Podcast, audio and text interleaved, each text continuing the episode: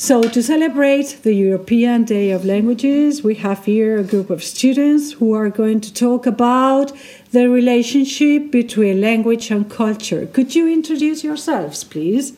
Hi, I'm Lucia Sepúlveda. Hi, I'm Laura Blanco. Hello, I'm Laura Banquetero. And I am Marta Garcia, and we all are from second of Bachillerato D. Okay, so Lucia, what can you tell us about what language is? So, language is the ability of the human being to express and communicate through various systems of signs. These signs can be audible, such as speech, bodily, such as gestures, or graphic, such as writing. Several factors come into play when we communicate through language, such as intelligence and linguistic memory. And language is one of the main characteristics that separates mankind from animals, as it is an innate capacity that all individuals have. Mm-hmm, very interesting. And what can you tell us about the origin of language? Regarding its origin, language arises from the need of the human being to establish social relations in order to survive. Over time, various languages emerged that allow the standardization of language and better communication between individuals. There is a wide diversity of languages according to each culture, and it is estimated that there are more than 6,900 types of languages throughout the world.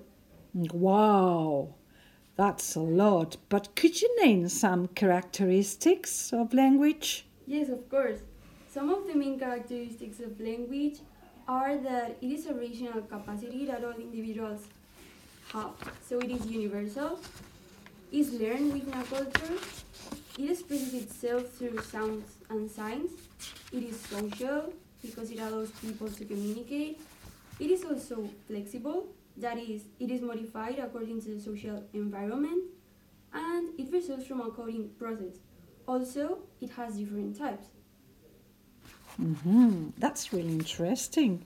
But, Laura Banquetero, could you define what culture is? Well, so culture is difficult to define, but a general definition could be all the behaviors, ways of life, arts, beliefs, and institutions of a population that are passed down from generation to generation.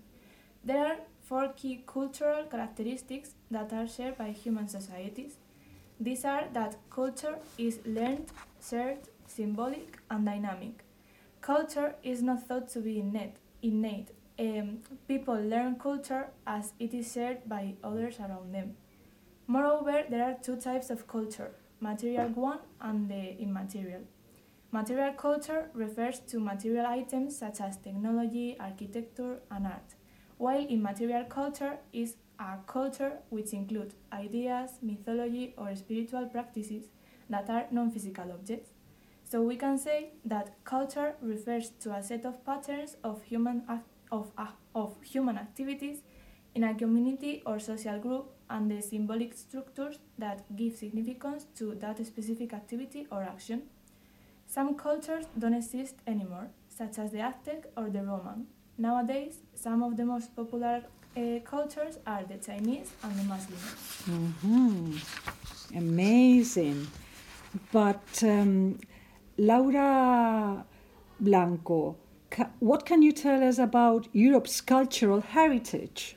Well, Europe's cultural heritage is a rich and diverse mosaic of cultural and creative expressions and inheritance from previous generations of Europeans. It includes natural, built, and archaeological sites, monuments, artworks, musical and audiovisual works, and the knowledge, practices, and traditions of European citizens. Uh, two examples are pizza in Italy, or, for example, La Mezquita of Cordoba. Mm-hmm. Um, but language, language is very general. There are many types of language. Marta, uh, could you be a little bit more specific, please? Okay, there are two main types verbal and non-verbal language. Verbal language represents that communication mechanism given through the oral route, helping people to exchange information, express emotions, or simply refer to something using words. And within this, we have uh, the oral and written language. And um, nonverbal language uh, is the set of communication systems in which it is not necessary to produce sounds to express ideas or communicate, since the message is veiled with gestures, body movements, or other methods. And within nonverbal language, uh, we have the sign language, um, where the symbolic is present, which refers to those elements or objects that represent a type of communication. Uh, kinesic language is the mode of communication that focuses on the gestures of subjects through posture, body movements, and looks. And the French educator, educator Louis Braille created the Braille language in the 19th century, a communication system made for the blind so that they could read based on touch. And then um, we also have the natural and the artificial language.